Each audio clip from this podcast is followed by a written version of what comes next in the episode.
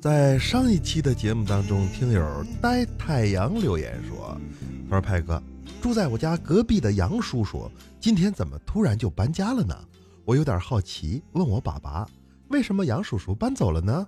爸爸深深的叹了一口气，哎，还不是因为那天我和老杨说要把你嫁给他儿子。这个段子看起来笑点在于老杨和你爸对你的嫌弃，把邻居都给逼走了。但实际上，它还有另外一层含义。按理说，听到邻居要把女儿许配给自家的正常反应，哪怕不是欣喜若狂，也应该客气寒暄，万万没有紧急搬家的道理。这件事的发起者是你爸，说明你爸并非完全知情人。那么，到底是什么原因让邻居杨叔叔宁可连夜搬家，也不愿促成这桩婚事呢？众所周知，近亲结婚会诱发一系列的伦理问题以及后代的健康隐患。综上所述，这正是天乍暖春风凉，谁家娇妻守空房？你有困难我帮忙，我住隔壁，我姓杨。大家好。欢迎收听由喜马拉雅电台独家出品的糗事播报。我是虽然只有每个月前两个礼拜三才会出现，但却什么段子都会讲的名主播工藤新派新吉次哇一次嘛啊啊！你还是有。那么有我出现的地方啊，就一定会有人命案，这不嘛？近期抖音上最热门的喝酒摔碗视频惹祸了。那应该有看过的吧？一帮人端着酒碗，喝完直接摔。背景音乐是这个。那啪啪啪，自打头年到现在就没停过。这是西安一个旅游景点的特色，五块钱一碗酒，连喝带摔，还能拍个小视频，这叫落地开花，富贵荣华。所以生意啊，很是火爆。据说店主一天能挣。五千多块钱，所以全国各地的景区都在紧锣密鼓增设摔碗项目。你像河北省魏县最近就在举办美食节，那这里头有商户就搞了个摔酒碗，可不幸的事儿呢也随之发生。怎么了呢？有个十七岁少年连喝九碗白酒之后不幸离世，啊，不不是笑话啊，真是九碗，我估计也就。二斤左右，这要是吊吊喝，他都未必能够啊！谁成想给孩子喝死了。而现在事件也没有后续的官方公告，咱也不知道是此人量浅，还是他那酒有问题。总之呢，在这儿提醒一下大伙儿，什么量力而行，我就不说了啊！你们也不傻嘛！我要提醒各位，打算借鉴人家商业模式的朋友，你借鉴最好能当场去看看啊！人家西安那个。给人喝的是米酒，低度酸甜儿，别说喝二斤，就二十斤，那也是撑死，不是醉死。这下好，你算实在，头勾蛋锅头，连干九个，你别说人了，畜生也顶不住啊。当然，调调肯定不是畜生啊。前边这是抖音惹祸，不过他们公关做的不错。到目前我看，所有报道都没有提起抖音摔碗这个关键词儿。说明这是花钱公关了，不过没花到我这儿，啊，就算花到了，我也不收这种钱。那，那么有些事儿可以公关，但也有些事儿就不是花钱能解决的了。你像快手和火山小视频，这不就被央视点名批评了吗？因为什么呢？你看这两家平台里，竟然有大量未成年人早孕的自拍视频。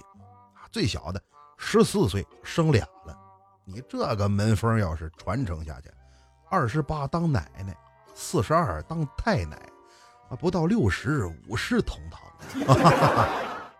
说着好像是笑话，但实际上呢，按照我国法律，未满十四岁，不管是否本人同意，与其发生性关系都属于犯罪。结果他还美，还在那自拍呢，真真是礼崩乐坏。人伦尽失，关键你让那些二十八还单身的大爷大妈情何以堪呢？二十八就大爷大妈，这九十多得叫什么呀？叫大大大魔王 啊？怎么呢？前两天山东省青州市一辆三轮车剐蹭到停在路边的林肯牌轿车，结果九十一岁的三轮车主非但不道歉，还连扇对方大嘴巴子。啊，林肯车主打电话报警啊，结果大魔王他儿子却说：“我们家条件不好啊，包不起你这豪车，实在不行你下车打我爹一顿，解解恨吧。”最终呢，林肯车主考虑到大魔王的经济情况，放弃了索赔。朋友们，这还不叫大魔王？那还有谁能当此殊荣？我觉得林肯车主肯定是考虑了一下自己的经济状况，才放弃了揍他爹一顿的打算。毕竟，要是真揍了他爹，这林肯就指不定是谁家的。这叫什么？抱歉，没钱也可以为所欲为。你看我上学那会儿，隔壁寝室就是常年脏乱差。一学期呀，宿舍阳台积攒了三百多个啤酒瓶子。啊，正赶上那天校领导抽查，给他们抽上了。一看这怎么在寝室酗酒呢？室友反应快呀，戏精附体，一边抹眼泪一边说：“我们家困难，这都是我平时捡的，想卖点生活费。因为从小我的妈妈就教育我，从穷人的孩子早成 在场所有领导全都哭了。当时拍板给申请了一个助学金，这事儿我跟你说，虽然过去好几十年了，但是我依然想要揭穿这个骗局。说起骗局啊，我们生活中你真的很难分清哪个是套路，哪个是真心。你像佳期这大龄未婚女主播，平时身边自然是不乏追求者，那不嘛？前段时间有个男的追她，哪一直给他送什么香水、化妆品、面膜。反正各种进口的礼物，但是佳期呢对这人不太感兴趣，就直接明确的拒绝了他。不好意思啊，我觉得咱俩不合适。说完之后啊，再有这男的送东西，佳期就拒收。啊，有托人来送，那也是赶紧把钱给上。据说呀，前前后后纠缠了一年多，才知道这小子是干海外代购的。哼，拒绝我，那我就索性卖你点东西。挺好，挺好啊！公平买卖算不上什么过分的套路啊。人与人之间只要有感情，那就无所谓套不套路。你像彩彩就是，每次出门化妆都非常耽误时间。那她老公抱怨两句，彩彩还拿话对付。你们男人呐，就是不懂事儿。化妆多快，催什么催？我说我五分钟画好，肯定说到做到，有必要十分钟催一回，十分钟催一回吗？完全没有这个必要。你先画着，我去睡会儿。真是家家有本难念的经啊，而你就是你们家那本经。这不嘛，明天就是清明节，我们这帮主播不放假啊。未来跟台里请假，说领导啊，我这两天想请假回回家扫墓。领导特别痛快，可以可以。给你两天假啊！记得回去戴口罩、帽子，还有墨镜。未来呢？太感动了，谢谢谢谢，感谢领导关心。但是最近不太热，晒不坏。领导说不是让你防晒啊，你看你都这么大人了，业绩差，工资低，挡上点要不哪有脸见列祖列宗？别说列祖列宗了，你现在见家长都是一道坎儿。我有个哥们儿在国外留学的时候呢，认识了一个日本女同学。俩人好的都不行了，但是回国见家长的时候，日日本人嘛，哥们儿怕父母不同意，就说是韩国人，反正勾搭一马死呢，啊，你哈子有听着差不多。那结果哥们儿父母为了这个，还专程报了一个韩语速成班儿。哎，在得知这个消息之后，日本姑娘不错呀，她也偷偷报了一个韩语班儿，这正是等待。待两人归来那一刻，眼泪为你唱过《三国恋》。其实啊，要真心相爱，什么国籍呀、年龄都不是障碍。当年调调跟他媳妇谈恋爱的时候，不就是吗？学历，学历是问题吗？媳妇说：“亲爱的，你说你很遗憾当年没有考上博士，那具体什么原因没考上呢？”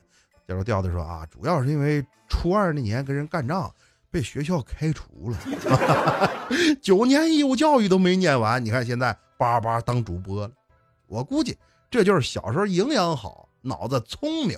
你看调调长那样就像营养好，那他们家有祖传秘方，童子尿煮鸡蛋，说是强身健体。他一开始不愿意吃，他嫌恶心啊，说爸爸我就不不吃了啊，我吃鸡蛋过敏。叫他爸说那太可惜，了儿子你喝点汤，营养啊这玩意儿大补，这是补的好，所以聪明。那也有人是不用补，天生就这么优秀。你像李小妹，大学毕业之前上食堂门口卖旧书啊，为了好卖，旁边写广告牌。买书送学姐，嗡一下围上来三十多个学弟。请问买书真的可以送学姐吗？李小妹说：“对，没错，明晚八点的火车，记得要来送学姐呀。”三分钟旧书销售一空，第二天还有人送站。你看这智商怎么样？相对而言呐，波儿姐这个就就就差一些了。波儿姐爱好旅游，但是有个毛病。就是到哪儿都好买人家那个旅游纪念品，有出去玩过的都知道，景区卖那都啥呀？能买吗？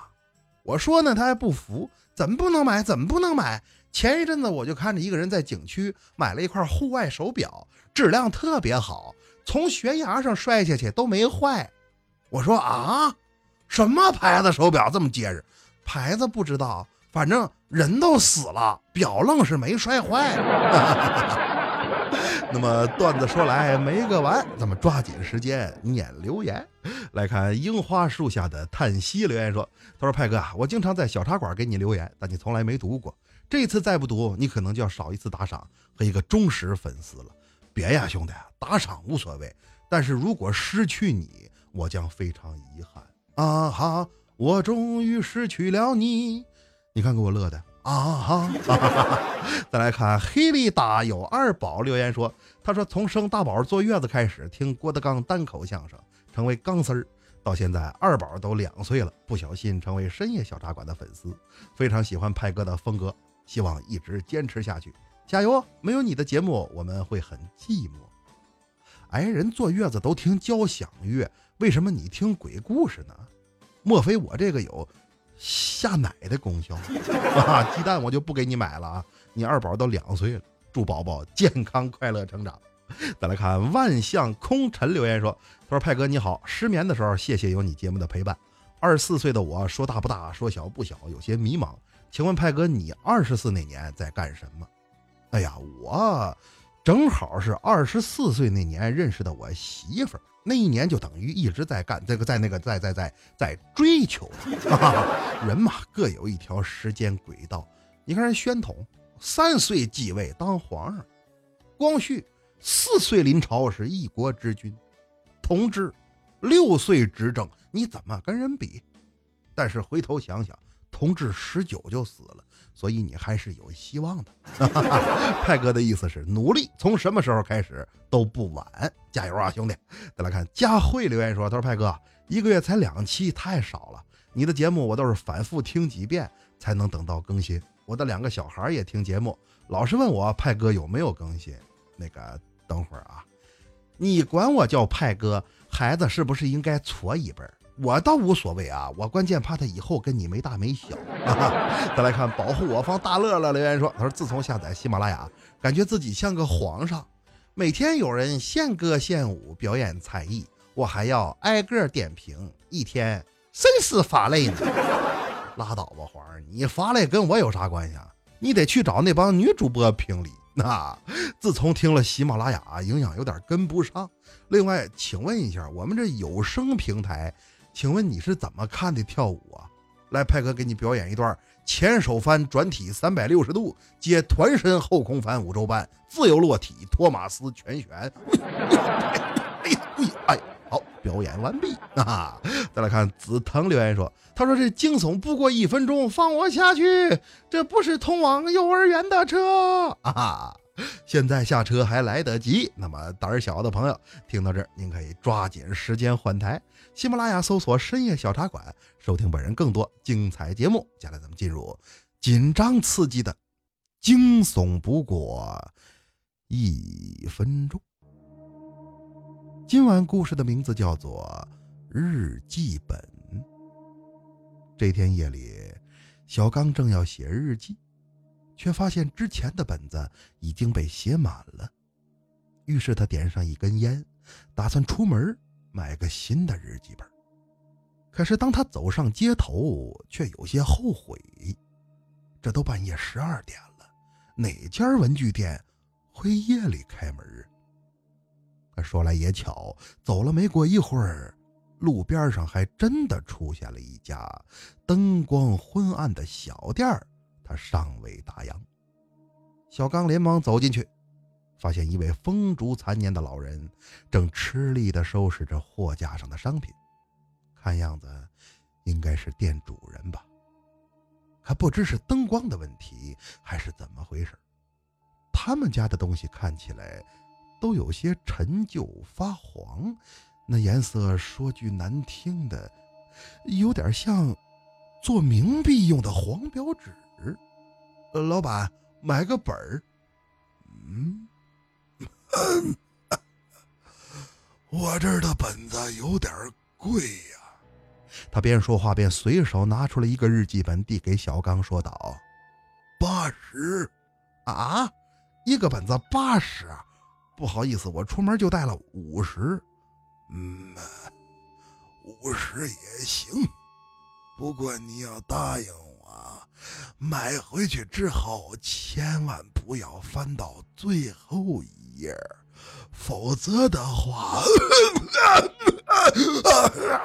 老人怪异的要求和剧烈的咳嗽声让小刚突然心生胆寒。呃，好，好，好，好。说罢，他扔下五十块钱，便仓皇的逃出了这间小店，玩了命的往前跑了好一阵，回头再看，那家店已经关灯了。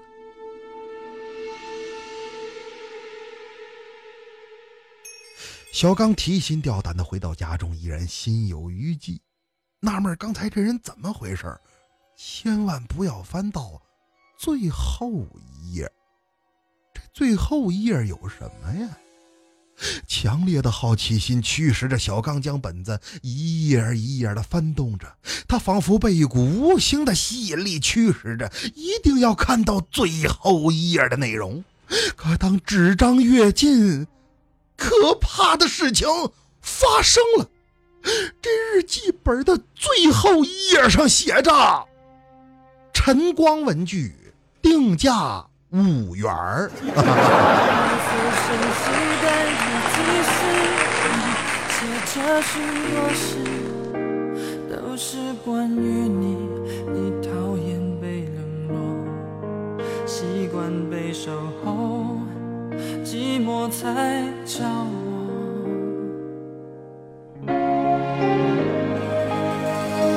我看见自己写下的心情把自己放在卑微的后你等太久，